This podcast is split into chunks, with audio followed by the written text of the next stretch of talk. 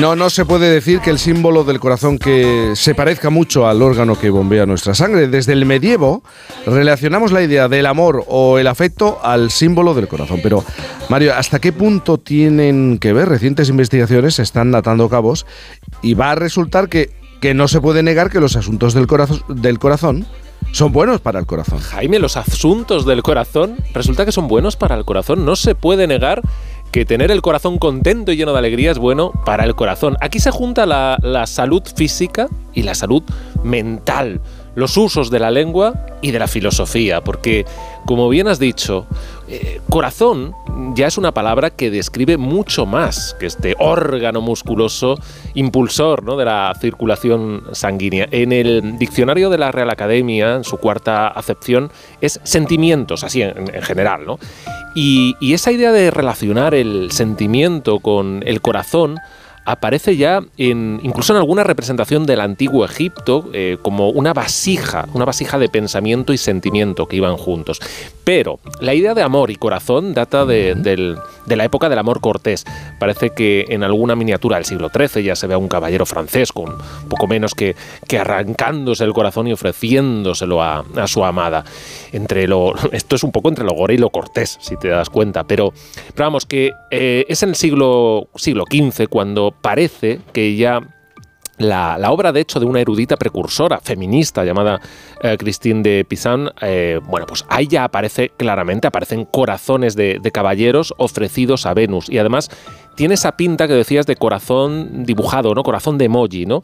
Eh, bueno, pues en todo este contexto tiene sentido asociar el corazón al amor cortés. La persona que ama palpita, se acelera, entra, entra en taquicardia.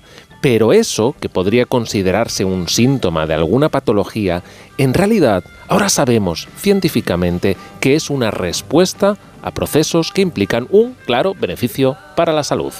Pero tú no piensas que, bueno, realmente intuíamos que, o intuimos que el amor es fisiológicamente mm, bueno para el ser humano. Sí, esto no es ningún misterio. Al menos eh, ahora, porque en la época caballeresca de la que hablábamos, eh, no pillar la peste ya, era un logro.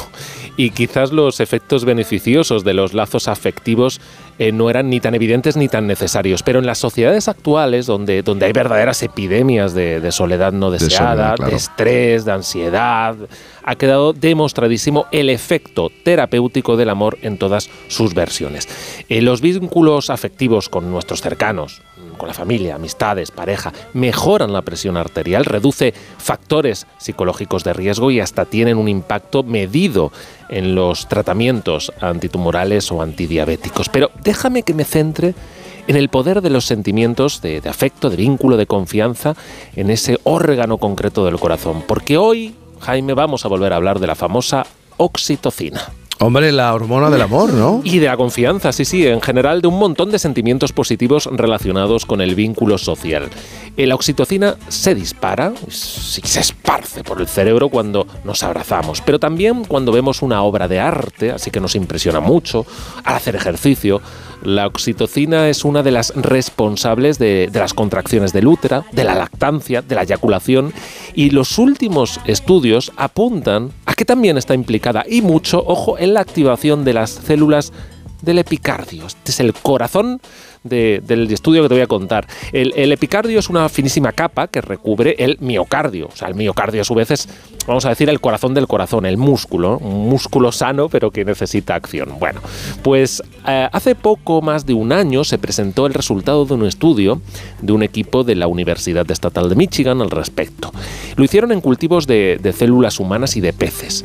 Pusieron oxitocina en una placa de células derivada de epicardio, de esa de esa capa finita del corazón. Bueno, pues eh, las células se volvieron locas, se estimularon y empezaron a, intentar hacer algo que llaman migrar, migrar hacia el miocardio, que en este caso no había, no, había un corazón humano dentro de, un humano, de una persona, pero se vio cómo, cómo lo hubieran hecho de haber estado ahí. Esto es importante porque esas células, por así decirlo, empezaron a, a, reprogramarse para convertirse en células del músculo del corazón y de ahí a formar lo que se llaman cardiomiocitos. Los cardiomiocitos son unas células, Jaime, impresionantes, porque palpitan espontáneamente, incluso aunque estén fuera del cuerpo. Sí, sí, sí, sí, sí. sí. ¿Y, eso es por la oxitocina o, no, o no tiene nada que ver? Bueno, los cardiomiocitos palpitan gracias a impulsos eléctricos, ondas de descarga eléctrica, y esta vienen de nuestras particulares baterías, ¿no? De iones de cloro, sodio, magnesio, calcio, potasio. Es decir, el organismo es también una central eléctrica. Las células lo son y las del corazón muy singularmente. Para palpitar no necesitan oxitocina en sí misma, pero lo que sí hace la oxitocina es favorecer la reparación de esas células palpitantes. Algo que, por cierto, se pensó durante algún tiempo que no era precisamente fácil o incluso que era imposible en mamíferos. Y, y de hecho, se cree que cuando hay un ataque cardíaco, una lesión cardíaca, pues no, esto no funciona, ¿no? O sea que sí. Vamos a ver, a ver si lo entiendo bien, que si nos rompen el corazón se nos rompe. Bueno, si nos rompen el corazón se nos rompe el corazón, claro. Sí, sí, sí, un es poco que estoy dándole vueltas al concepto. Si nos rompen el corazón, se nos parte el corazón, ¿no? Así sí, que, sí, sí, sí, ¿eh? un poco. O, más bien, y vamos a precisar, si se ha roto em, el corazón físicamente o ha habido un ataque, un daño, la ausencia de oxitocina hace que se repare peor. Es decir, que ante un problema cardíaco que implique destrucción de esas células coronarias, como un infarto, todo lo que sean afectos, abrazos, lazos sociales, todo eso va a favorecer la recuperación y su ausencia, pues, pues no. Esto lo vieron en peces, en peces cebra, que se usan mucho en investigaciones.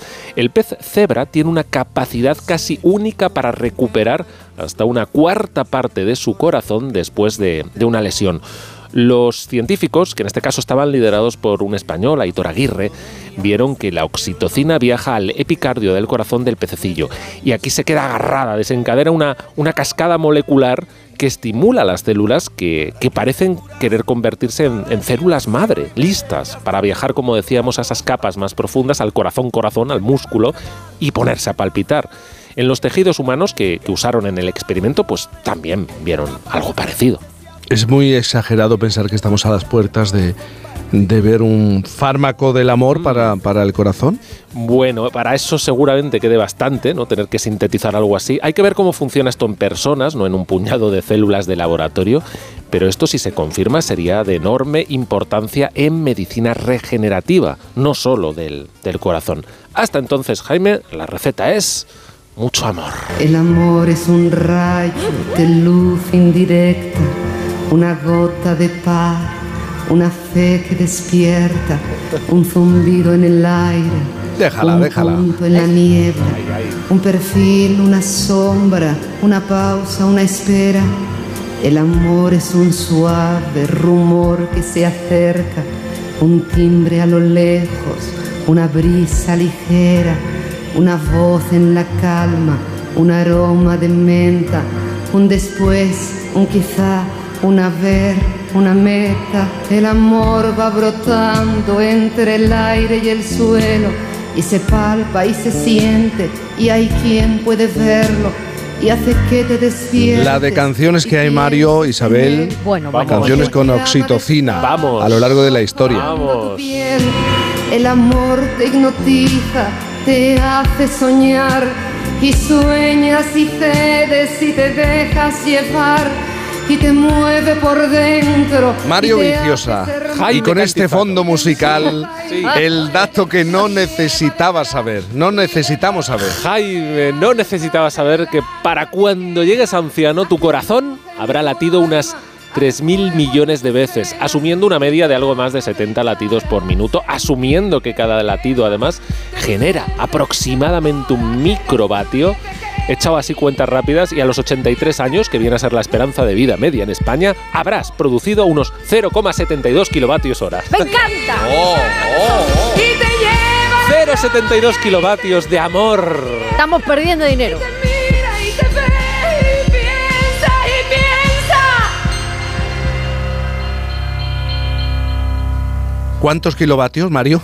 ¿Cuántos? 72 kilovatios, kilovatios hora, la excepción ibérica Pero fija- amor. ¿Para qué queremos una central nuclear teniendo, generando energía con el amor, por favor?